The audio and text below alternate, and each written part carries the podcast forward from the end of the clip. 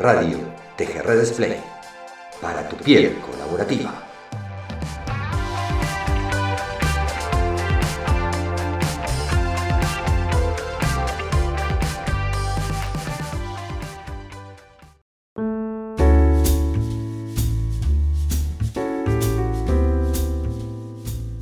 Gracias Nati, que está por ahí, gracias Patricio, que somos los que de alguna manera estamos aquí llevando, coordinando y, avanzando en, en Display, junto con todo el equipo de TGR Display y toda la comunidad de TGRedes, intentando justamente llevar a, quien nos escuche esta, esta forma de ver, esta forma de mirar. Hoy vamos a estar eh, en un lugar especial. El año pasado los recibía en casa, recibíamos a los invitados, a los que participaban en nuestro programa, los recibíamos en, mi casa o en la casa de ellos. Hemos ido a Australia, hemos ido a, Chile, hemos estado por Colombia, hemos estado por España, aquí en Argentina también. Hemos recorrido y siempre eh, los recibíamos en el lugar en donde estábamos nosotros para trabajar. Este año vemos distinto, vemos que esta conexión con el planeta tiene que ser mucho más válida, esta conexión con, nuestros propios ecosistemas, eh, esta, forma de, ver la regeneración de todo lo que está pasando para que realmente nuestro mundo pueda, pueda seguir viviendo por sobre todas las cosas. Ya ni siquiera lo pensamos desde el crecimiento, sino el poder seguir viviendo y que tengamos un espacio mucho mejor para vivir. La persona que viene ahora a hablar con nosotros eh, nació por estos pagos, tiene su padre argentino, vivió muchos años en Córdoba, ha vuelto a Argentina muchas veces, por eso buscamos un espacio que, incluso hasta para mí, que, también conozco esos lugares, esos arroyos de Córdoba, eh, pensando en, el cuadrado allí cerca de Capilla del Monte, en plena sierra cordobesa, esos arroyos que, que nos invitan con distintas piletitas en donde de poder disfrutar una mañana, una tarde, unos mates, eh, algo para tomar, algo para beber, algo para disfrutar desde lo individual y desde lo colectivo. Así que doy la bienvenida a Amalio. Encantado de estar aquí con vosotros y vosotras compartiendo este, este buen rato de la tarde, de la tarde eh, española. De la tarde española, exactamente. Te, vamos a llevar eh, muy brevemente a, este espacio, a este arroyo de, montaña, eh, como para también eh, que te puedas sentir como libre y en conexión con la naturaleza y quizás hasta haciéndote recordar tus años de juventud, ¿o no, Amalio? Sí, sí, bueno, por poner en contexto lo que tú comentabas antes de mis orígenes, ¿no? realmente yo no, yo no nací en, en Argentina, yo nací en Cuba.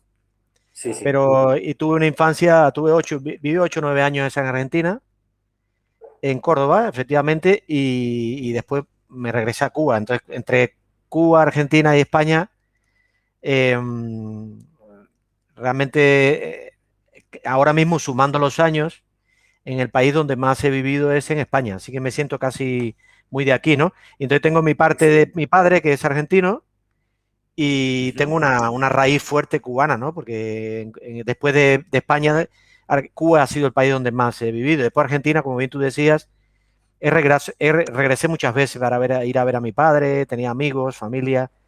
lo que lamentablemente mi padre murió hace, falleció hace cuatro años y no he regresado, ¿no? Pues sí, sí que tengo muchas ganas de, regresar y Córdoba tiene, para mí tiene, tiene una, fuerza vital eh, en mi vida muy importante. Así que esos ríos de, Capilla del Monte, de Carlos Paz, toda la zona de, la, de los montes cordobeses, mm, de la sierra cordobesa, me, me, traen muchos recuerdos, efectivamente. Qué lindo, qué lindo. Bueno, y sé, eh, no, por ahí no, conozco tanto, pero sé que en España también hay, hay arroyos y ríos muy similares, también en distintos espacios, así que la intención es es buscar esa conexión con, la naturaleza, quizás a través de, este espacio de río, de sierra o de montaña que, siempre son tan acogedores para, pensar, para meditar, para encontrarse, para encontrarse con otros. Eh, y esa es un poco la, intención de hoy. Te presento un poco, Amalio, eh, como para que ponernos un poco en contexto y meternos ya en el, en el tema de hoy. ¿no? Eh, Amalio es autor del libro eh, de la inteligencia colectiva, publicado por editorial eh, Almuzara en marzo de, este año, fundador y director de Emotools, experto en gestión de la innovación e inteligencia colectiva. También fue por muchos años profesor de la Universidad Carlos III de Madrid y ponente en varias ediciones del programa Tech Beyond del TEC de Monterrey. Eh, trabajas mucho también con el diseño de sistemas de inteligencia colectiva para innovar así eh, como de las arquitecturas participativas y al escalado eficaz de estos procesos. Me, interesa mucho, la verdad que es, espectacular tu experiencia. Eh, tienes un blog también en el cual se te puede hacer consultas y hay incluso como una especie de, espacio para preguntas que, que, que termina alimentando también esa inteligencia colectiva. Pero partiendo de estas raíces, y acá es donde también hace a las distintas personas, eh, la temática de hoy, Amalio, que queríamos hablar contigo es pensar más allá de la inteligencia colectiva desde la persona colaborativa. Es ahí donde empieza todo, ¿no? Sí, sí, efectivamente. ¿Empieza la colaboración? Sí, eh, yo creo que mm, yo creo que todo proceso colaborativo o, de inteligencia colectiva, evidentemente, se hace, se construye tejiendo relaciones entre personas y a más significativas son esas relaciones, pues más probable es que lo que salga de ahí sea algo más, de, más enriquecedor, ¿no? Y entonces todo, todo parte de las personas, de, tanto de la, de la predisposición que tengan esas personas para construir algo juntos, como también de la aptitud, o sea, de la, de la actitud con C, que sería esa predisposición, y la actitud con P. Eh, eh, ¿Qué habilidades tienen, tienen esas personas para, aprovechar la, oportunidad de, construir cosas juntos? ¿no? no es solo un tema de, predisposición o de actitud, ¿no? sino también de, habilidades, de haber desarrollado esas habilidades. La persona colaborativa, esto puede, ser por ahí muy sencillo o muy complejo, ¿nace o se hace? A ver, yo creo que como casi todo en la vida, eh, cuando hablamos de personas hay un componente eh, de, talento nato, que, te viene, que, viene en tu personalidad, y después hay un componente que se desarrolla, ¿no? Eh, y hay alguno, algún tipo de habilidades o algún tipo de, capacidades donde el porcentaje de, lo que se hace pesa más que lo que se nace, y en otra ocurre al revés, ¿no? Eh, según el tipo de, de habilidad de la que estemos hablando, Em, pesa más el, factor eh, talento, vamos a llamar talento a la capacidad natural innata que trae la persona, y lo otro es lo que uno, la, capacidad que uno puede desarrollar aprendiendo, ¿no? Esto que en psicología llaman mentalidad fija y mentalidad de crecimiento, ¿no? La idea que yo creo que tenemos que tender a, pensar que hay mucho espacio para, hacer, ¿no? Más que nacer, porque el nacer es, eh, es, es demasiado determinista, ¿no? Pero de todas maneras, si somos realistas, hay que reconocer que hay gente que tiene más talento que otra. Yo te podría decir que personalmente, y eso precisamente me llevó a mí a, interesarme más por la inteligencia colectiva, em, yo soy una persona que tiendo a ser, eh, he, sido bastante tímida siempre, he sido tímida, incluso eh, yo te diría que, que, hasta, hasta un poco arisco, ¿no? La gente cuando yo, a la gente cuando yo le cuento esto, la gente no me lo cree, la gente no me lo cree, me dice que no es verdad, porque dice que, dice que lo disimulo bastante bien.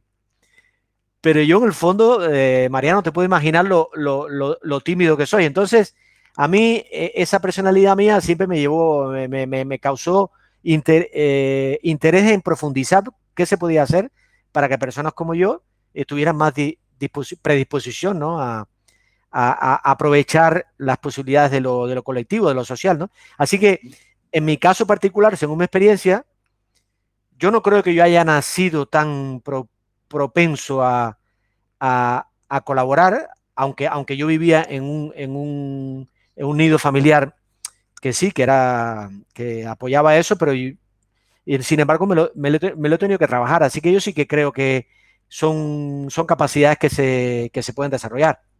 Pensando, pensando desde ahí, obviamente el entorno y el contexto termina también de alguna manera condicionando esa, quizás desde necesidad de desarrollo o, como bien dices tú, eh, desde la timidez, la necesidad de ver cómo conecto con otros para poder crear. Eh, esto lo, llevas a, a, pensar en la suplementariedad, en la complementariedad, en el desarrollo colectivo, Sí, eso es fundamental. Cuando, cuando vosotros en TG Redes habláis de, cómo, de cómo el, individuo puede construir eh, comunidades y después las comunidades cómo pueden proyectarse en organizaciones, ¿no? ese, edificio que construís con vuestra metodología. Em, estamos pensando siempre que si la gente se junta a trabajar, a hacer cosas, em, eh, proyectos comunes, hay, hay una parte que es, que es que eso a vosotros os interesa siempre mucho, que es la parte lúdica de disfrutar el proceso en sí mismo, ¿no? Eh, es como actividad autotélica, ¿no? De, de, de, hacer cosas que valgan por sí mismas, sin ningún objetivo, sin un fin utilitario. Pero también hay, hay, hay, una, hay un interés de, construir cosas que, que, beneficien a cada uno de los participantes en esos colectivos. Entonces, ahí donde, ahí donde se conecta la, idea de que, de que si yo me acerco a otras personas que tienen capacidades diferentes a las mías, yo puedo complementar, puedo conseguir una inteligencia aumentada, entendiendo la inteligencia como una capacidad eh, que también eh, abarca una dimensión emocional, no solo racional. Entonces sí que creo muchísimo en la posibilidad de cuando se colabora o cuando se crean espacios comunes, estamos tejiendo, estamos tejiendo eh, complementariedades y estamos creando condiciones según cómo se diseñe ese, ese, espacio eh, común, eh, estamos creando posibilidades para que se, aprovechen sinergias, ¿no? Que sinergias es eso, ¿no? Es que uno más uno seamos más de dos. Entonces yo sí que creo que estoy de acuerdo en lo que dices, ¿no? De que, de que, de que acercarnos a otros nos, nos permite cubrir experiencias, habilidades que, que no hemos tenido la oportunidad de tener o, capacidades que no, que no traemos innatas, ¿no? Me, encanta esa, posibilidad de no tenernos innata y también esto que planteabas del desarrollo individual de, cada uno de nosotros, ¿no? Em, ¿Todas las personas pueden ser colaborativas? O sea, ¿qué tiene que darse para, para que esto suceda? Eh, ¿Y por qué no podrían serlo? Eh, bueno, eh, yo creo que, que toda, a menos que una persona padezca de alguna patología, que las hay, ¿no? De gente que, bueno, que, tenga una, una, tendencia a aislarse absolutamente, ¿no? Eh, que le tenga miedo a los demás, que no, no sé. yo creo que hay en algún grado siempre.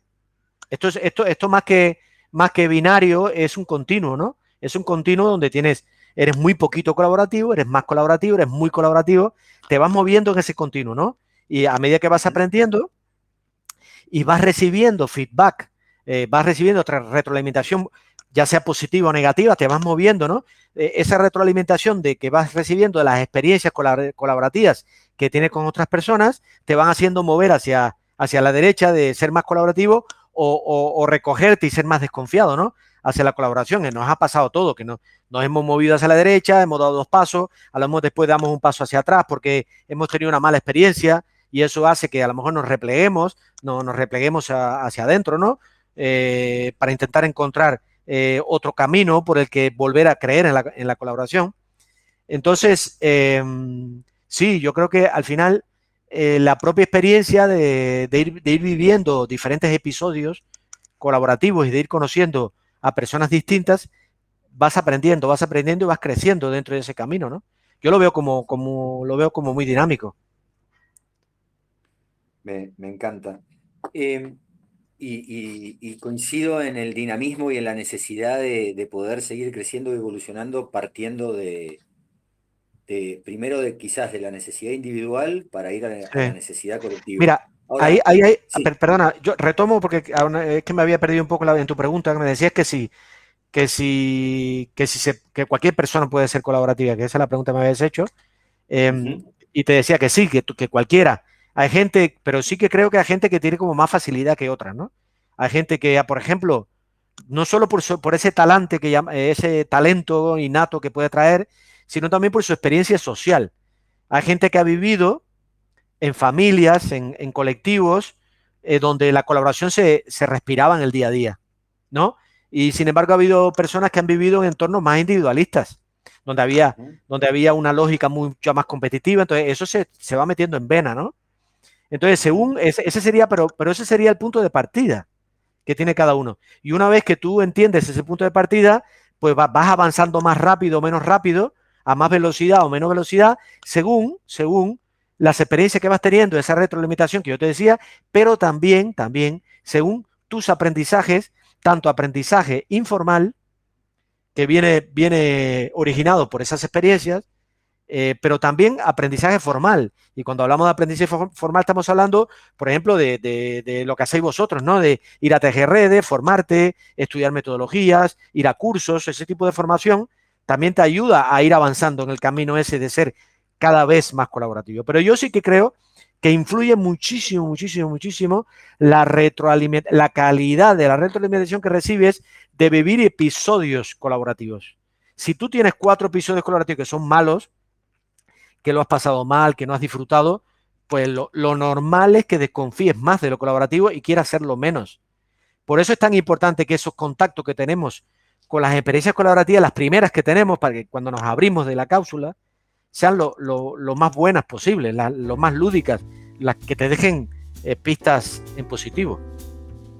Esto lo ato mucho y, la verdad que bien lo has mencionado. Nosotros en Tejerredes viste que trabajamos con también con la metodología del CLEGES a partir de, la persona colaborativa, ¿no? Eh, cuerpo, lenguaje, emociones, historia, eros y silencio. Eh, y bueno, y es un poco lo que estás planteando recién, estos de episodios colaborativos, cómo el cuerpo recibió, vivió, percibió, eh, obviamente las emociones y, bueno, y ese lenguaje recibido desde la familia y demás. Eh, partiendo de esto, las experiencias colaborativas nos van a ayudar a seguir queriendo hacerlas cada vez más colaborativas. exacto. Ahora, ¿cómo, ¿cómo reúnes a personas colaborativas? ¿Qué, ¿Cuál es ese pegamento o, qué, las, qué las hace que se reúnan para trabajar, para pasar desde lo individual a lo colectivo? Para, para tu, oh, eso, es, eso, eso tiene tantos ingredientes y es, y es, tan complejo que podríamos estar cuatro días intentando responder esa pregunta. Pero ir prendiendo el fuego y hacemos un asadito mientras tanto. ya, me, ya me, gustaría, ya me gustaría, pero, pero te va a costar mandármelo desde ahí hasta, desde Mendoza hasta, hasta Málaga te va a costar. Pero bueno, pero mira, eh, a ver, yo eh, voy a intentar resumirte un poco lo que yo creo que nos, nos mueve, ¿no? A, colaborar. Yo creo que esa, para mí que, que, un grupo de personas funcione bien y que tú, te, tú vivas una experiencia positiva en lo colaborativo, para mí es, es una fórmula que yo tiendo a resumirla, que es sumar, yo le llamo diversidad más afinidad. Eh, por un lado, cuando hay una diversidad de talantes y talentos, talentos, digamos, es lo que, tú, lo que, lo que traes innato, eh, talante tiene que ver con tu personalidad, tu inteligencia emocional, tu forma de acercarte a los demás, y después viene la capa de conocimiento, ¿no? Las vivencias, las experiencias que tienes y que puedes contar a los demás y que te hace una persona más o menos interesante. Entonces, esa diversidad eh, suele ser muy seductora. Si tú encuentras personas que son diferentes a ti, dentro de, un, de unos límites de la diversidad, porque la diversidad, cuando es excesiva, sí que pueden empezar a producir eh, un desgaste que, no, que, es difícil de gestionar, sobre todo para, personas que no están acostumbradas a la diversidad.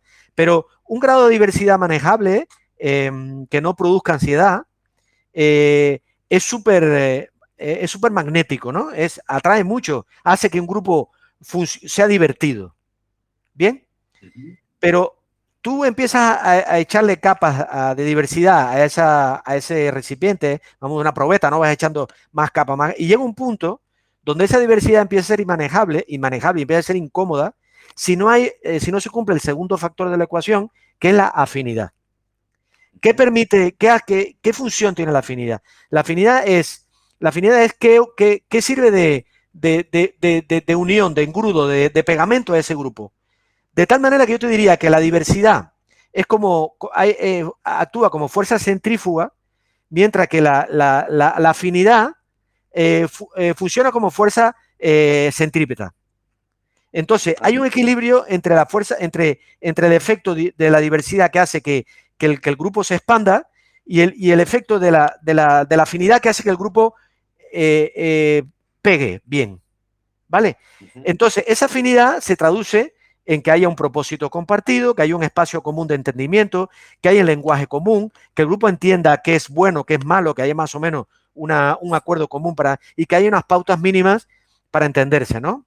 Entonces, si esos dos elementos se cumplen, si hay una, si hay una, si hay una diversidad enriquecedora, divertida, y hay una afinidad que, hace que el grupo eh, haga que esa fuerza centrípeta sea mayor que la, que la fuerza centrífuga, eh, yo creo que puede funcionar bien ese mecanismo. Es así un poquito, lo estoy simplificando, mucho, pero es una manera de, describirlo. Excelente, excelente. Y, en este caso, a ver, planteándolo, ¿cuáles son las, y esto ya pensando en tu experiencia, en el acompañamiento que has hecho a, organizaciones y, todo tu trabajo, es cuáles son las barreras que, normalmente se ven en estos espacios. Estuvimos hablando de, a ver, estuvimos hablando de la fórmula ideal, ¿no? La suma de la diversidad y la actividad, eh, incluyendo los talentos, el talante, las experiencias vividas incluso previamente. Pero Hola, ¿qué tal? Llega una organización. Sí, queremos trabajar en forma colaborativa. ¿Qué, barreras son las primeras que, surgen y sobre las que hay que trabajar? Vale, yo creo que aquí hay, em, aquí hay, aquí hay dos temas que hay que separar. Uno sería eh, cómo, es que, cómo está eh, amueblado, por decirlo de algún modo, cada individuo de ese colectivo para abrirse a la colaboración. Por tanto, hay un tema de que, llama, que lo que vosotros llamáis la persona colaborativa, eh, qué, grado de actitud con C y de actitud con P tiene para colaborar, ¿no?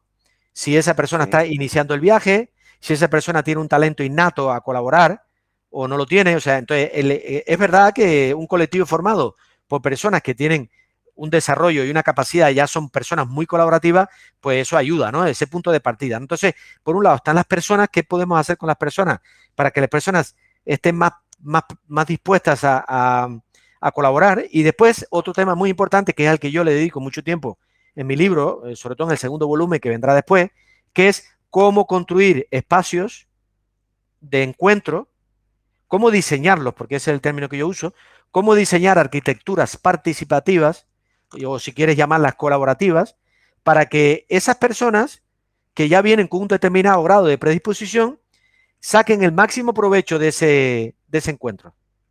Entonces, ¿qué quiere decir esto? Que tú puedes juntar a personas que están bastante predispuestas a colaborar, pero la pones en un espacio que está mal diseñado, que tiene una arquitectura eh, deficiente, eh, pues la cosa funcionará mal. Tú puedes eh, crear un espacio diseñado muy bueno, pero la gente no está predispuesta y cuesta más. Entonces, pensando en estos dos elementos que te he dicho, en las personas y en los espacios, yo te podría decir factores que afectan. Y yo creo que tienen bastante que ver con, el desarrollo de, una, con, el cultivo de una cultura colaborativa eh, positiva. Em, por ejemplo, hay una serie de, de, hábitos, de malos hábitos, yo creo que tenemos, que lo arrastramos todos, como pueden ser los que te voy a comentar ahora. Primero, tiene que ver con cosas que, te voy a decir, actitudes, actitudes de las personas, ya que hablamos de, no voy a dedicar tanto tiempo al diseño del espacio porque no es tanto el punto que, que nos llama hoy en este podcast, ¿no? Me voy a centrar más en las personas, ¿no? En los hábitos, en los rituales que tienen las personas que hacen que la colaboración puede ser más, más difícil, ¿no? Y que, y que, y que además, identificando esos, esos malos hábitos, pues podemos mejorar la, formación, ¿no? El desarrollo de habilidades. Uno para mí es eh, el, desarrollar capacidades para eh, gestionar la diversidad. Esto que te comentaba ya antes, diversidad, afinidad, yo creo que eh, hay una gran diferencia entre personas que ven la diversidad como una fuente de curiosidad, ¿vale? Y las personas que ven la diversidad como una fuente de estrés. Ok. ¿Vale? Entonces, hay que, hay que trabajarse eso para que las personas entiendan que un grado interesante, eh, sostenible de diversidad, eh, si se interpreta como una fuente de curiosidad, de aprendizaje, se puede hacer mucho más llevadero que si la diversidad se, se, observa y se gestiona como una fuente de estrés. Entonces, eso, eso, eso es una capacidad que hay que desarrollar. Otra habilidad para mí que es importante es entender, de esto hablo largamente en el libro, de la, de la, de la cultura de la interdependencia. La cultura de la interdependencia, que en que entendamos, entendamos que quieras o no quieras, vamos a afectar a los demás de alguna manera con lo que hagamos y con las, y con las opciones que elijamos y vamos a ser afectados. O sea, afectamos y somos afectados. En un grado mayor o menor, pero siempre. Entonces, ese, esa, esa cultura de la, de la interdependencia debería llevarnos a un escenario de mayor predisposición a entender la corresponsabilidad. Entonces, la corresponsabilidad nos lleva casi por, de forma natural a, la, a colaborar, ¿no? Hay otro tema que me parece súper importante, es ser pacientes con los retornos de la colaboración. Eh, yo esto lo llamo, esto lo llamo eh, hacer un esfuerzo para modular, yo lo llamo el estrés por la reciprocidad. Eh, tenemos cierta tendencia cuando vamos a un escenario colaborativo a tener cierto estrés por la reciprocidad, a, aspirar que pronto nos van a devolver lo que estamos dando. Es como, eh, tendemos como a gestionar esas relaciones colaborativas como si fuera una cuenta de resultados eh, trimestral de una empresa, ¿no? Bueno, yo he dado en este trimestre tanto, espero haber recibido. Y eso no funciona así. O sea, los retornos no se distribuyen de forma equilibrada. ¿eh? Porque si tú intentas gestionar eh, lo que doy y lo que recibo eh, de una manera impaciente, la relación se resiente. Entonces, ¿cuántas veces nos ha pasado? De que hemos dado, dado, hemos colaborado y, a lo mejor esa, entre comillas, esa cuenta de resultados está totalmente desequilibrada y, a los dos años, dos años, tres años, cinco años, esa persona eh, vuelve, a tu vida y te, entrega, te devuelve diez veces más de un solo golpe de lo que tú le diste en mucho tiempo. Entonces, eso me parece otro elemento, ya te, lo digo, evitar el estrés de la, por la reciprocidad y ser paciente en los retornos. Y el, cuarto punto que te podría decir, te podría decir muchos más, pero uno que yo sí veo, que además lo he visto en mí reflejado, que me lo he tenido que trabajar mucho, y es ese, eh, cuando somos personas que, eh, muy perfeccionistas. Las personas que son perfeccionistas, los colectivos eh, necesitan diversidad y necesitan también personas perfeccionistas. Las personas perfeccionistas se fijan en cosas que no se fijan los demás. Entonces, es bueno que un grupo haya personas que, sean perfeccionistas, que, se, que, pulan, que pulan los detalles, que cuiden, porque ahí hay una capacidad de, de construcción súper bonita y súper válida, ¿no? pero hay un nivel de perfeccionismo que puede ser tóxico. Entonces, yo tengo incluso un post publicado en mi blog, creo que no en el blog personal mío de Amalio Rey, sino en el, en el blog de Inteligencia Colectiva, que tuvo bastante seguimiento, y creo que lo conversé con Cristian, que era, eh, que, creo que el título era algo así como, porque ya escribo tanto que ya ni me acuerdo de los títulos, pero algo así como, las, las personas perfeccionistas sufrimos en, la, en, los, en los proyectos colectivos. Eh, ¿qué, ¿Qué pasa aquí? Que la, la persona cuando es muy perfeccionista y se fija en demasiado detalle, tiende a generar estrés grupal. Porque no entiende que eh, la colaboración es una construcción eh, basada en efectos emergentes eh, y por tanto no puedes controlarlo todo. Y el perfeccionista es una persona controladora. Tú tienes que dejar, tú tienes que confiar. Incluso tienes que confiar en que se produzcan un montón de, fallos por el camino. Entonces tienes que, tienes que soltar eh, cuerda, ¿no? Y entonces a mí me parece que ese es otro factor que, que, hace que en algunos colectivos funcionen mal porque hay un cierto, cierto grado de perfeccionismo tóxico que, hace que el colectivo se atasque porque aumenta el estrés del grupo, ¿no? Eso es un poco así por, por decirte factores que afectan, ¿no? A, esa disposición a colaborar de la persona colaborativa me, bueno, en realidad me, diste pie porque este cuarto también va al, anterior, ¿no? Eh, porque, a ver, y esto por ahí me, resuena por lo que estás diciendo, ¿no es medio como una antítesis este que esa persona que espera retorno y que quiere ser perfeccionista, si podemos nombrar dos, dos situaciones puntuales, ¿no es como lo opuesto o no está del otro lado de la vereda enfrente del colaborador? ¿O es necesario también parte de un equipo que también tengan esa espera de retorno o, ese, o esa perfección buscada, digamos. A ver, eh, yo, yo sí que creo que ser perfeccionista no ayuda a, vamos a, llamar, vamos a llamarle eh, al, al índice colaborativo de un grupo. Vamos a llamarlo, vamos a suponer que hay un índice que mide, ¿vale? Que mide el grado en que un grupo eh, eh, tiene éxito en su capacidad de colaboración, ¿no? Vamos a llamarle así, un índice de colaboración, suponiendo que existiera. Yo creo que a más personas perfeccionistas hay en un grupo, hay una cierta correlación en dirección contrario a ese índice. El índice se, se resiente, ¿no? Si hay más mucha, ¿por qué? Porque, porque ahí como empiezan a introducirse corset, corsé, empiezan a introducirse corsé en la, dinámica, en la dinámica del grupo que hace que haya relaciones asimétricas dentro del grupo. Eh, entonces yo creo que ahí hay, mm, efectivamente puede estar en la vereda del frente, pero una cosa es eso y otra cosa es que, es que mm, rechacemos de plano que en un grupo o, pensemos que en un grupo no viene bien tener personas con, grados de perfeccionismo eh, diversos, ¿no? Porque tampoco, porque yo sí que he vivido la experiencia de que tener una o dos personas que son perfeccionistas, que miran al detalle, pero que, practican un perfeccionismo saludable, que además ese perfeccionismo saludable se cultiva, se desarrolla y se desarrolla, como yo te decía antes, gracias a, a retroalimentaciones positivas o negativas que esa persona va recibiendo a partir de sus episodios colaborativos, ¿eh? porque yo, es mi caso, o sea, yo, yo, yo creo que yo, yo sigo siendo perfeccionista, eso lo traigo eh, innato, sin embargo, sí que he aprendido y he ido mejorando mi capacidad de colaborar, he, ido mejorando como persona colaborativa, porque he ido, he ido cambiando mi perfeccionismo tóxico a un perfeccionismo eh, saludable. Me lo he trabajado mucho, pero ¿por qué me lo he trabajado? Porque yo he tenido retroalimentaciones negativas de mi perfeccionismo eh, tóxico. Y he ido aprendiendo. Además, he tenido compañeros y compañeras eh, generosos y amables que, me han ayudado a verlo. ¿Vale?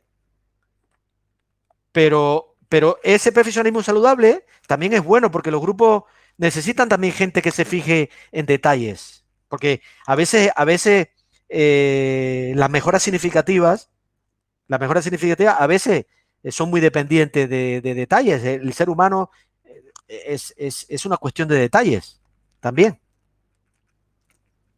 Es así, e, es así. Eh, y, coincido en, ese detalle, digamos, faltando, vale la, redundancia, de buscar esos espacios que nos permitan incluso aportar desde ese lado, ¿no? O sea, como, bien dices, yo soy perfeccionista, pensarlo desde qué puedo aportar desde mi, desde mi talento y no sentirme este, fuera de, la posibilidad de colaborar con, otros. Pensando en, la inteligencia colectiva, eh, digamos, ¿qué, puede ofrecer el libro a las personas que, se encuentran en este camino de colaboración? Pensando en, yo quiero serlo, estoy buscando, ok, ¿qué, va a encontrar ahí y cómo lo va a ayudar en ese camino a, estas personas?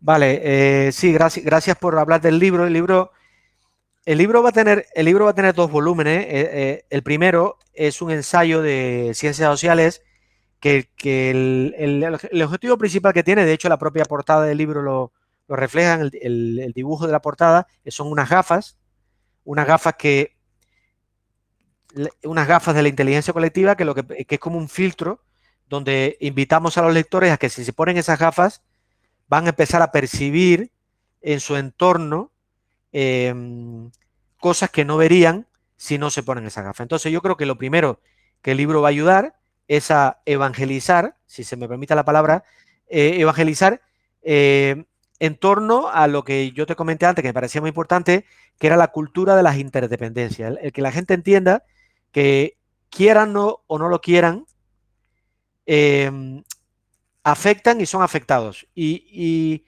que hay, un espacio donde se construyen em, las relaciones sociales en, el que hay que intervenir, en el que hay que participar, porque si no diseñamos, no participamos en ese diseño colectivo, lo, harán a otros. Entonces, las gafas, estas gafas de la inteligencia colectiva, ah, eh, eh, para mí, eh, espero conseguirlo con el, con el libro, ya, eh, lo que hacen es entrenar la mirada, entrenar la mirada, nunca mejor dicho, para que podamos percibir esos, esos, esos intangibles relacionales. ¿Vale? Entonces yo creo que, yo creo que eso ayuda ya de por sí a, a mejorar significativamente la predisposición de las personas a colaborar. El libro, el libro también insiste, y yo, creo que esto lo conecta con, la, con, el espíritu de Tejerredes, y es la importancia de, los afectos en, la, en, tratar de conseguir que un grupo sea más inteligente. de hecho, el libro propone una fórmula, una fórmula de la inteligencia colectiva que tiene cinco elementos que hacen que un grupo, si desarrolla esos cinco elementos, va a mejorar su inteligencia como grupo. ¿Vale? Entonces, esos cinco elementos son también aplicables a las experiencias colaborativas, porque, porque las experiencias colaborativas, colaborativas se producen en, el contexto de los grupos. ¿Vale? Y, bueno, yo creo que por ahí eh, el, libro puede, eh, puede ayudar. Y entonces, cuando hablamos de los afectos, o sea, hablamos de la importancia de que las relaciones sean, que la colaboración sea efectiva, efectiva, cuando hablo efectiva, hablo en términos de que sea, que sea eficaz y sea eficiente, que no produzca un desgaste eh, excesivo, ¿no? Porque si produce un desgaste excesivo, puede desalentar, puede desalentar a que la gente quiera colaborar. O sea, que haya, que sea efectiva, pero también que sea afectiva, en el sentido de que tienen que promoverse relaciones significativas. Entonces, explicamos lo que son las relaciones significativas como un marco de, como la, capacidad que tenemos de, desplegar procesos socialmente enriquecidos. Y yo creo, yo creo que eso Tejerredes lo hace muy bien. Yo creo que es una línea maestra de Tejerredes el, el desarrollar procesos socialmente enriquecidos. O sea, ahí creo que nos alineamos muy bien con el libro. Me, encanta y gracias también por, por, esta, por este match, por esta vinculación. Me, gusta esto de los procesos socialmente eh, significativos. Enriquecidos. Y enriquecidos. Eh, por ahí me demoro porque voy escribiendo algunas cosas y me, llama mucho la atención, por eso también. Pero digo, hablo de estas experiencias que planteabas, o sea, si logramos diseñar y establecer ese afecto eh, y estos, eh, digamos, esta importancia en las relaciones significativas es donde vamos a tener experiencias positivas colaborativas para poder seguir queriendo eh, mantener ese modelo de trabajo, ¿no? Exacto, exacto, así es. Hay, un círculo virtuoso, de alguna manera. Pregunta corta. Y acá, tiene que mucho que ver también lo, lo que se plantea desde Tejerredes y por lo que estoy viendo también está muy relacionado a lo tuyo el ego versus el eros. ¿Cómo, cómo juega el ego en, todo esto? Hombre, el ego, el ego, el ego es, el ego es un, un concepto complejo, ¿no? Porque, porque, porque el ego da la impresión como que, como que va en dirección contraria a la generosidad, ¿no? Y a la apertura que demanda la colaboración, ¿no? El espíritu colaborativo, pero también es verdad que, que algo de ego tenemos todos, ¿no? llámalo autoestima, llámalo como quieras, pero algo de ego tenemos todos. Y yo creo que eso, eso, eso tenemos que meterlo en la ecuación, tenemos que reconocerlo, no podemos ser tan hipócritas en sacarlo fuera de la ecuación, ¿no? De hecho, yo siempre digo, yo siempre digo que según mi experiencia, las experiencias colaborativas mejores que yo he vivido han sido aquellas que han sido capaces de equilibrar, a encontrar un balance adecuado entre lo que yo llamo el gen egoísta y el gen social. Todos llevamos un gen egoísta, muchos genes, pero estoy simplificando, un, gen egoísta y un gen social. En, algunos ponderan más uno, algunos ponderan otro, pero todos tenemos un gen egoísta como individuos y menos mal, que algo, algo que, que nos, ayuda a, a, salvaguardar nuestra supervivencia y, más cosas, ¿no? incluso nuestra autoestima también. Entonces yo creo que eh, ha habido experiencias colaborativas que a mí, a, mí, me han gustado mucho, donde han jugado muy bien con, el, con, con eh, esa parte egoísta que tenemos todos y que han sido capaces de poner al servicio del gen social incentivos que movilizan en el gen egoísta de una manera saludable. Entonces, eh, el eros El Eros, el Eros, yo no es un término que use mucho, eh, que yo sé que en CLES y en, vuestra metodología le dais mucha importancia, se lo he escuchado mucho a, Chris. Em, el Eros, yo creo que yo, creo que puede ser mágico. El Eros puede ser mágico, evidentemente.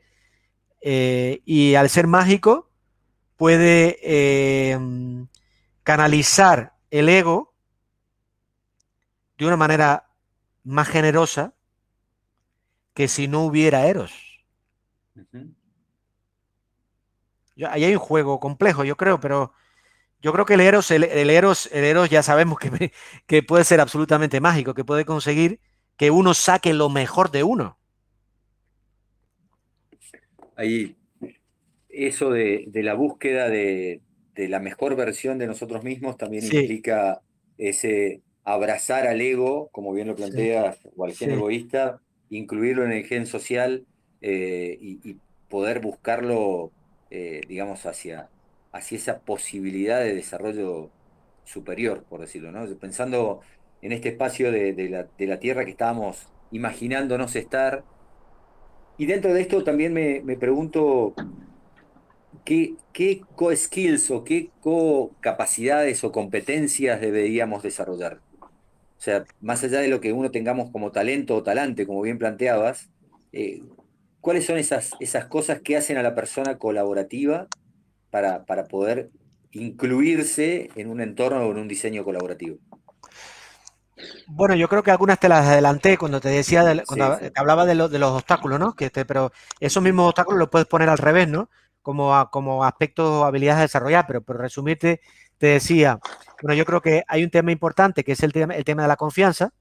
Creo que si tú no, si tú no confías, si tú no tienes una, si tú, no estás dispuesto a confiar, es muy difícil colaborar porque hay, un espacio compartido donde tú estás entregando, te estás abriendo a otros, ¿vale? La confianza me parece muy importante. Te decía que me parece importante la paciencia, porque, porque el camino de la colaboración no es un camino tan fácil a la primera, no es para nada, es fácil a la primera, Em, ¿Sabes ese dicho, ese proverbio indio que dice, si quiere ir rápido, ve solo? Si quiere, si quiere eh, llegar lejos, eh, ve acompañado. ¿eh? evidentemente, si quieres llegar muy rápido a un sitio, y por tanto, porque eres muy impaciente, mejor ve solo, porque ah, colaborar es una cosa que requiere todo un, una, un baile, ¿no? un baile que lleva su tiempo para que prospere y, se, y sea efectivo y afectivo. Entonces, la paciencia, o sea, te he dicho la confianza. Primero, la paciencia es importante, hay que tener paciencia. Yo creo que eh, eh, hay que tener sensibilidad, la sensibilidad es importante, o sea, si somos sensibles, eh, nos abrimos lo demás, lo que llaman inteligencia emocional, o, que, yo creo que no es, no es solo eso, es más que eso. Me parece otra habilidad que, que hay que desarrollar, ¿no? Y me parece importante. Eh, o sea, confianza, paciencia, em, sensibilidad. Sensibilidad, que, tiene que ver bastante con la empatía, ¿eh? con la empatía, que sería la palabra que me faltaba ahí para hablar. Ah, y también la, y ser, y, la generosidad, ser, generosos, ¿no? Eh, y ser curiosos, incluso, ser curiosos. Cuando te decía antes de que la diversidad había que había que entenderla o había que gestionarla como una fuente de, curiosidad en lugar de una fuente de estrés, tiene bastante que ver con la curiosidad, con, tener esa curiosidad, esa inquietud em, por descubrir cosas nuevas. Yo creo que eso, eso te lleva bastante a, a, ser una persona más colaborativa.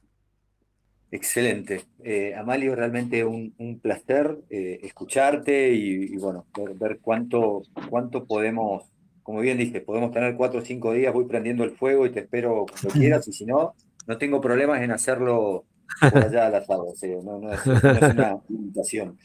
Em, como para ir cerrando, eh, siempre hacemos un, pequeño juego de algunas preguntas casi de ping-pong.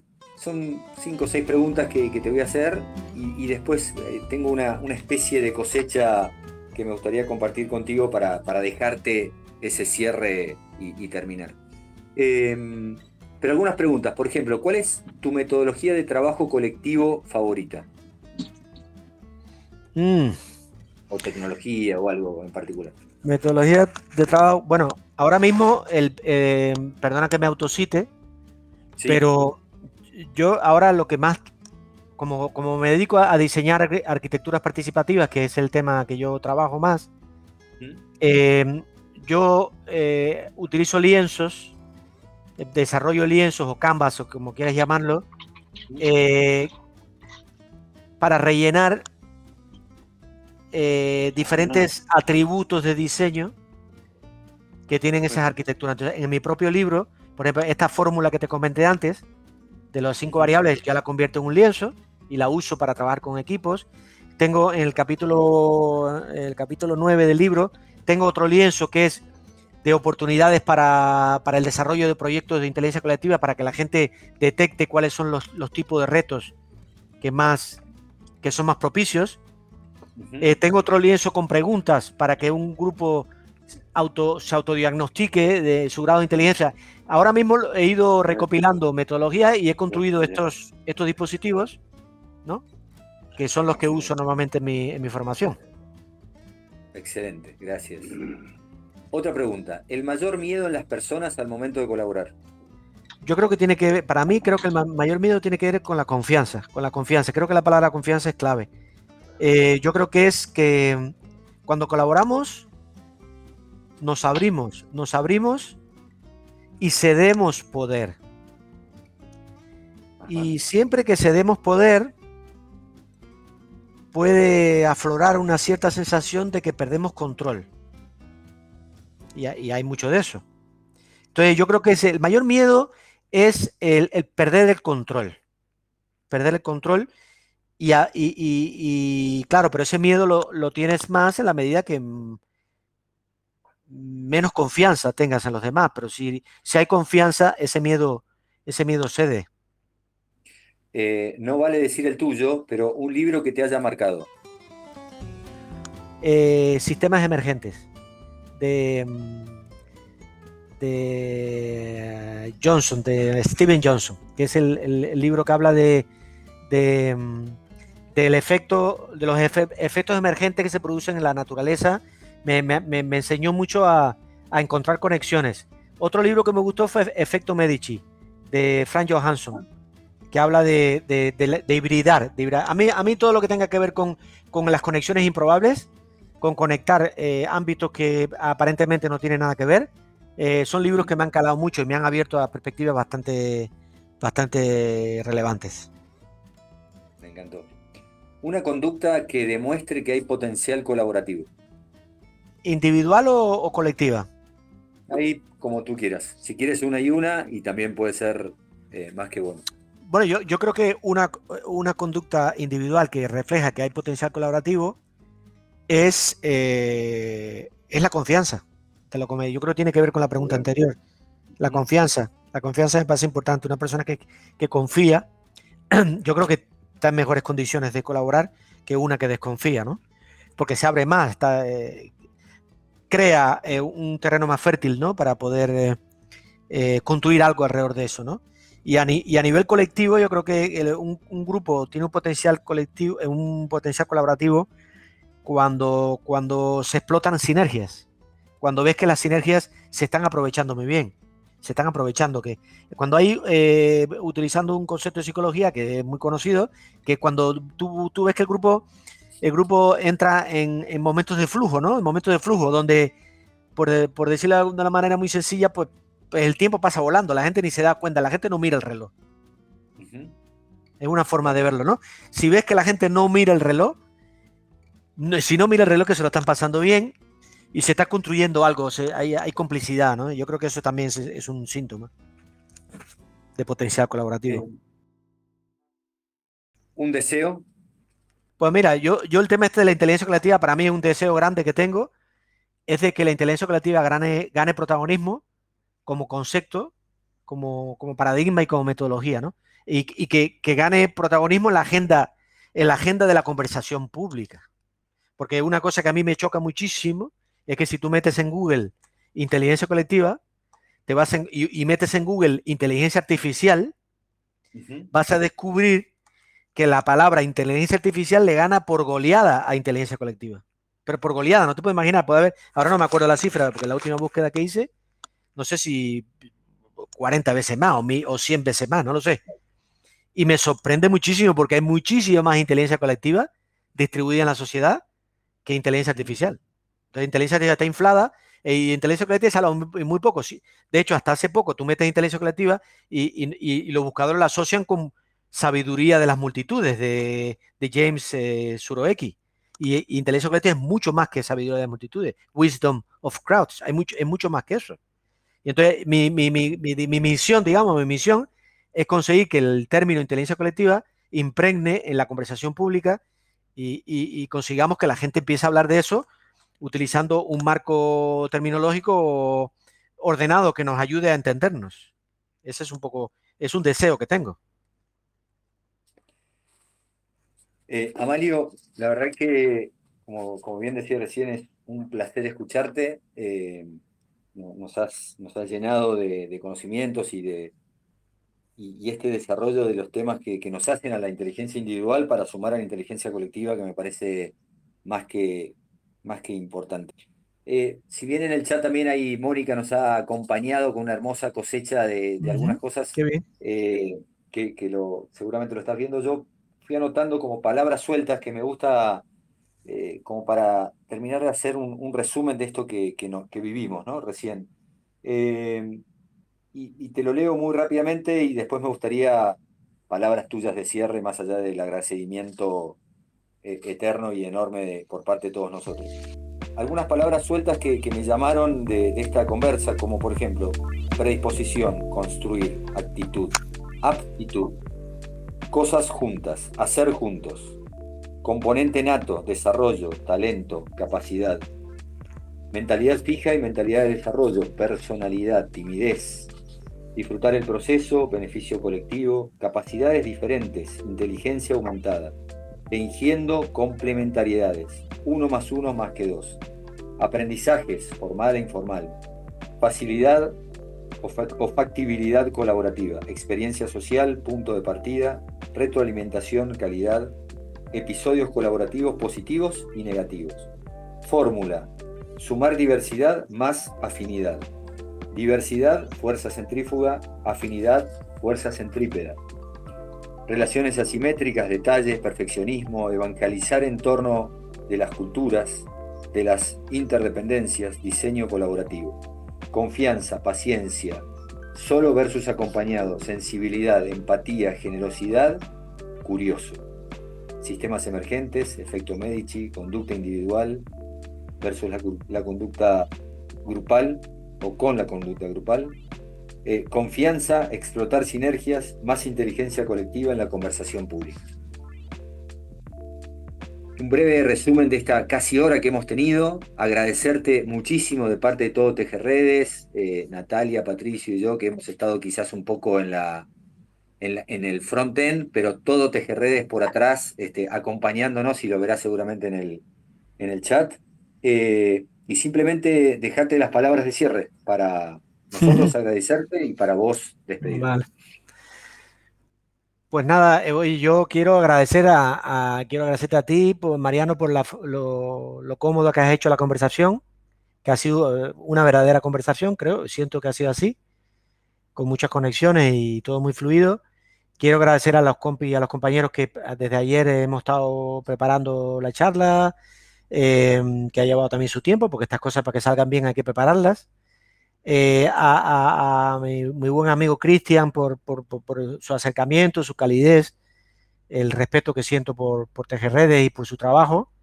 Eh, quiero agradecer también a Mónica por el, buen resumen que ha hecho aquí, que, es estupendo, muy, muy breve, pero muy, muy potente, ¿vale?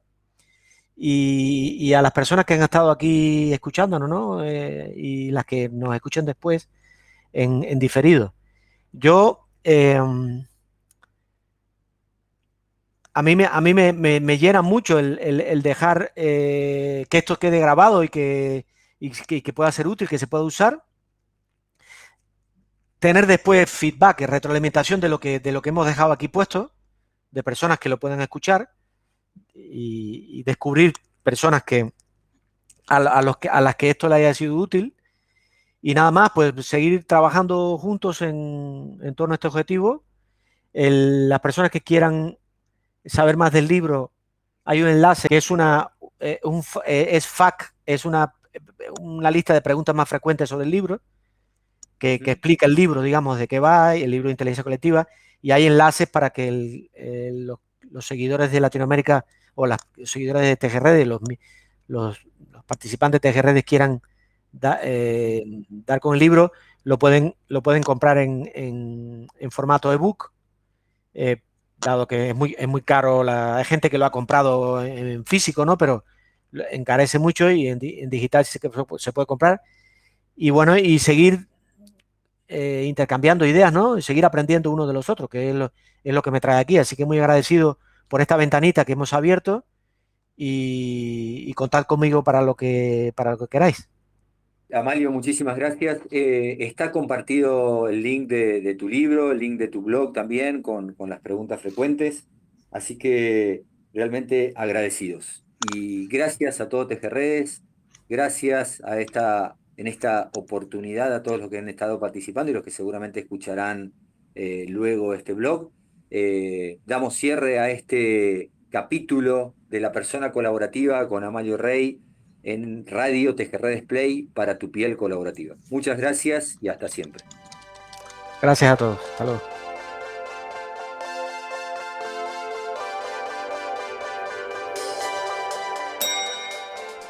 Radio Tejerredes Play para tu piel colaborativa.